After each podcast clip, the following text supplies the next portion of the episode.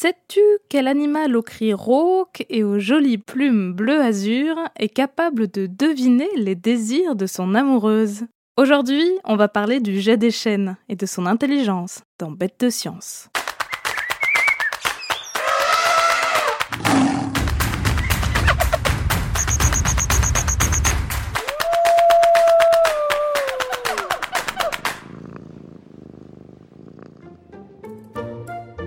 Notre héros du jour, le jet des chênes, Garulus glandarius, est sans nul doute le plus coloré des corvidés français. Rappelle-toi, les corvidés, c'est la famille des corneilles, des choucas et des corbeaux de Nouvelle-Calédonie dont je t'ai déjà parlé ici.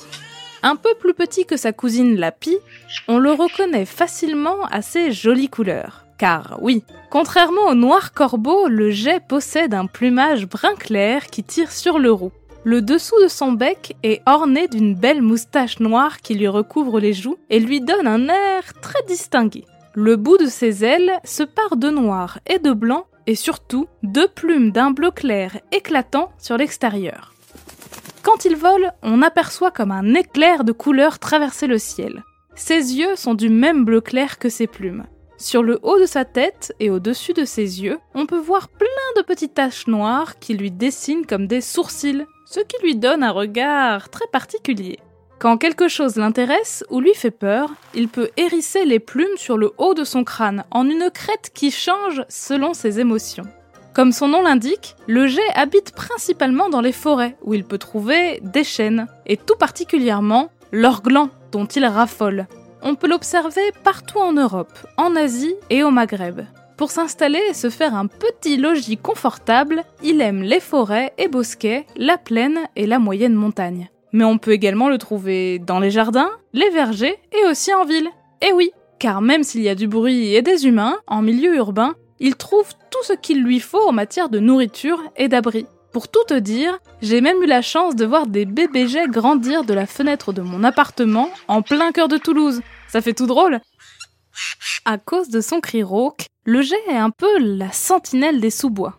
Il donne l'alerte dès que quelque chose de louche se passe. Comme ses cousins corbeaux, il utilise plein de cris différents pour communiquer. Et, encore plus fort, il est même capable d'imiter les cris d'autres animaux. Il n'est pas rare de l'entendre copier le cri de la buse, par exemple, ou même de répéter des mots humains. Incroyable, non? En matière de menu, les jets ne font pas les difficiles, ils mangent de tout. Chenilles, sauterelles, baies, céréales, œufs, oisillons, noix et noisettes. Mais définitivement, ce qu'ils préfèrent, ce sont les glands de chêne. Ils redoublent même d'astuces pour les collecter et les cacher aux quatre coins de leur territoire, pour les grignoter plus tard. Promis, je t'en reparle plus dans un instant. Le jet, comme la plupart de ses cousins, vit principalement en couple fidèle et parfois en petits groupes à la mauvaise saison. Au printemps, les partenaires s'entraident pour élever leurs bébés et défendre leur territoire.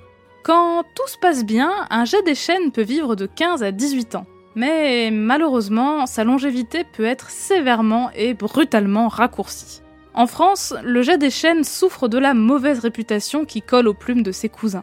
Comme la corneille noire, le corbeau-freux et la pie, il est chassable. Dans certaines régions, il est même classé comme susceptible d'occasionner des dégâts, en un mot nuisible, ce qui veut dire qu'il peut être tué et piégé en dehors de la période de chasse, de septembre à février. Il est donc légal de tirer sur des jets même au mois de mars alors que les parents sont au nid. On leur reproche de dévorer les œufs des autres petits passereaux et d'être ainsi responsable de leur disparition progressive. Mais ce n'est pas vrai du tout.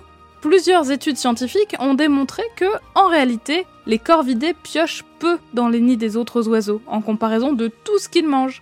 Et quand ils le font, c'est pendant une période limitée, quand les parents corvidés ont eux-mêmes des petits à nourrir. Et puis, un écosystème, c'est à l'équilibre. Ce ne sont pas les prédateurs qui menacent les proies, mais plutôt l'inverse. En réalité, les petits oiseaux comme les mésanges, que les jets peuvent grignoter, font plusieurs nichés de bébés pendant la même saison de reproduction. S'il y a des petits mangés par des prédateurs, le nombre d'œufs compense un peu ces pertes, alors que ce n'est pas le cas chez les jets qui n'ont qu'une seule nichée de bébés par an. Et puis, comme je te le disais, le jet, il mange surtout des glands. Alors, même s'il semble ne pas faire l'unanimité, qu'est-ce qui fait du jet des chênes un super futé sous-estimé? Comme je te l'ai dit plus tôt, l'un des super pouvoirs du jet est celui de jardinier. Et oui, car en faisant des provisions pour la mauvaise saison et en cachant des glands un peu partout dans le sol, ils participent à l'entretien des forêts. Même s'ils ont bonne mémoire, les jets oublient certains de leurs petits trésors qui peuvent alors prendre racine. On peut même parler de relations symbiotiques entre l'arbre et l'oiseau, c'est-à-dire que les deux y gagnent dans cette association. Des scientifiques ont estimé qu'un groupe de 65 jets pouvait disperser jusqu'à 500 000 glands en seulement 4 semaines. Un demi-million, tu te rends compte? C'est complètement fou. Les jets à eux seuls sont plus efficaces qu'une armée de forestiers. Et même si les jets des chênes sont moins sociaux que les choukas, leurs cousins qui aiment nicher dans les clochers des églises, ils se serrent les coudes au sein de leur couple. Une équipe de recherche a même découvert que les partenaires seraient capables d'anticiper les désirs et les envies de l'autre. Prends ta blouse, on file au laboratoire de cognition comparée du département de psychologie de Cambridge, en Angleterre, pour aller voir ça de plus près.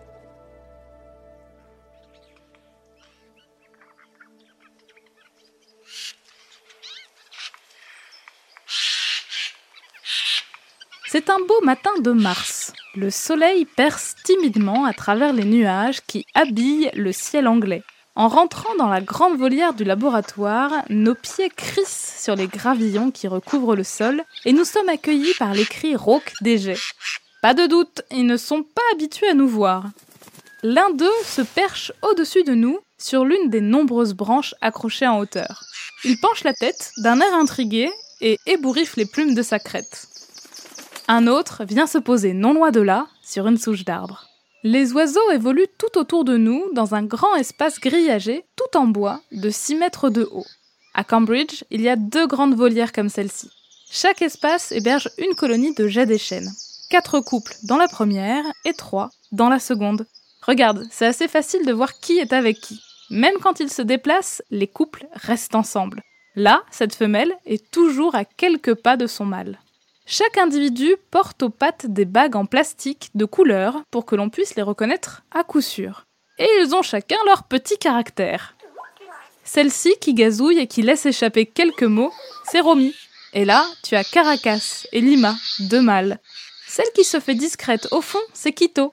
Même si nous, ils ne nous connaissent pas encore, tous les jets qui vivent ici sont curieux et viennent volontiers voir les humains. Ils ont tous été nourris bébés par les chercheurs et ils ont bien compris que quand on venait dans la volière, ils avaient souvent droit à de bonnes choses à manger. Et justement, en ce moment, la nourriture pour les jets, c'est important, car c'est la période de reproduction, ce qui veut dire que les couples renforcent leurs liens. Et chez les jets, ça passe par l'estomac. J'ai pris quelques petits verres de farine avec moi. On va leur en jeter quelques-uns pour voir. Hop, hop et hop. Sitôt le verre tombé à terre, plusieurs jets viennent se servir. Si tu fais bien attention, tu verras qu'ils peuvent en avaler plusieurs à la suite et les stocker dans une petite poche sous leur bec, appelée poche gulaire. Et gloups Un verre, puis un autre. Et qu'est-ce qu'ils vont en faire ensuite? Tout engloutir comme des morphales? Eh bien non. Tiens, regarde celui-ci. Avec sa poche bien gonflée, il va rejoindre sa femelle et lui tend un des verres qu'il vient de ramasser. Pour se dire qu'ils s'aiment, les jets des chênes partagent la nourriture. Ce comportement de partage est donc un excellent point de départ pour les expériences menées par la chercheuse Yerka Ostojic. Son but comprendre si les mâles jets sont en mesure de deviner ce que leurs femelles ont envie de manger. Et comment est-ce qu'elle teste ça? Première chose, pendant deux heures, on enlève la nourriture habituellement présente en permanence dans la volière, histoire que les jets aient un petit creux. Les scientifiques se sont rendus compte que quand ils nourrissaient les jets avec un aliment en particulier, les oiseaux avaient tendance à être rassasiés et à ne plus manger cet aliment-là, quand ils avaient le choix de pouvoir déguster autre chose. Ça peut sembler logique. Si tu as mangé plein de fromage à un moment donné, tu auras envie de changer un peu et de plutôt te prendre un petit dessert plutôt qu'une nouvelle part de camembert. Eh bien, c'est la même chose pour les jets. Pour l'expérience, chaque couple est testé dans un compartiment séparé en deux par un grillage avec le mâle d'un côté et la femelle de l'autre. La femelle est nourrie pendant 30 minutes avec soit 50 verres de farine, soit 50 verres de cire, une autre larve de papillon dont il raffole. Le mâle, de l'autre côté du grillage, peut voir ce que sa compagne déguste, mais il ne peut pas interagir avec elle, car ils sont séparés par un écran transparent. Puis, les scientifiques enlèvent cet écran et donnent la possibilité au mâle de choisir entre un verre de cire et un verre de farine pour l'offrir à la femelle. Il a le droit à 20 essais. Ce qui est intéressant, c'est qu'après avoir vu ce qu'a mangé la femelle pendant la première partie de l'expérience, le mâle s'adapte et lui propose un autre aliment que celui qu'elle a dégusté. Même si les vers de cire incarnent la meilleure friandise pour eux, le mâle comprend qu'après en avoir ingurgité beaucoup, sa compagne a envie d'autre chose. La deuxième partie de l'expérience est similaire, c'est-à-dire qu'un autre jour, on nourrit la femelle avec un aliment et le mâle peut choisir ensuite quoi lui offrir. Mais cette fois, le mâle ne voit pas ce que sa femelle a mangé en premier, car les chercheurs ont placé un écran opaque entre les deux compartiments. Et là, les résultats sont moins tranchés. Sans avoir vu le menu de la femelle, le mâle a beaucoup plus de difficultés à choisir l'aliment que sa partenaire désire. Cette expérience révèle que, au lieu de se baser sur ses propres préférences ou de choisir au hasard, le jet des chênes sélectionne avec attention les aliments qu'il présente à sa partenaire pour répondre à ses envies. Ce partage de nourriture qu'il pratique uniquement au moment de la reproduction renforce leur lien. Ce n'est pas juste un échange de bonnes choses à manger, c'est une sorte de serment qui renouvelle leur vœu de mariage. Autant dire que c'est sérieux, surtout pour des oiseaux fidèles qui restent des années, voire toute leur vie ensemble. Pour le mâle, choisir la bonne nourriture pour sa femelle lui fait assurément gagner des points. Cette capacité à anticiper et comprendre les désirs d'un autre individu est complexe et peu répandue dans la nature, de ce que l'on sait aujourd'hui. Ce super pouvoir appartient à ce que l'on appelle la théorie de l'esprit le fait de pouvoir se mettre à la place de l'autre et d'imaginer ce qu'il entend, ce qu'il voit, ce qu'il ressent, mais aussi ce qu'il veut ou ce qu'il sait d'une situation. Cela veut dire que les gestes savent écouter les besoins de leur partenaire et peuvent modifier leur comportement pour y répondre le plus justement possible. Et quand on vit avec les autres, c'est drôlement utile. Allez, on récapitule. Le jet des chênes est un oiseau qui appartient à la famille des corbeaux. Très coloré, on le reconnaît à son plumage brun-roux, sa belle moustache noire et le bleu électrique du bout de ses ailes. Assez répandu, on l'observe un peu partout en Europe et tout particulièrement dans les forêts où il trouve son mets favori, les glands du chêne. Une relation symbiotique l'unit à cet arbre, car en cachant des glands un peu partout pour lui servir de casse-croûte, notre jet replante les forêts. Très fidèle en couple, les jets échangent la nourriture pendant la période de reproduction. Le mâle est pour sa part capable d'observer ce que mange sa partenaire pour pouvoir lui offrir les aliments qui lui feront le plus envie. Cet échange de bonnes choses entre le mâle et sa femelle renforce leur lien et entretient leur relation pour une nouvelle saison. Cette capacité à comprendre les désirs d'autrui appartient à la théorie de l'esprit, un super pouvoir qui consiste à se mettre à la place des autres. C'est un comportement peu observé chez les autres animaux et qui permet de répondre au mieux aux besoins de ses partenaires, ce qui est crucial quand on vit à plusieurs. Alors, pas si bête le jet des chaînes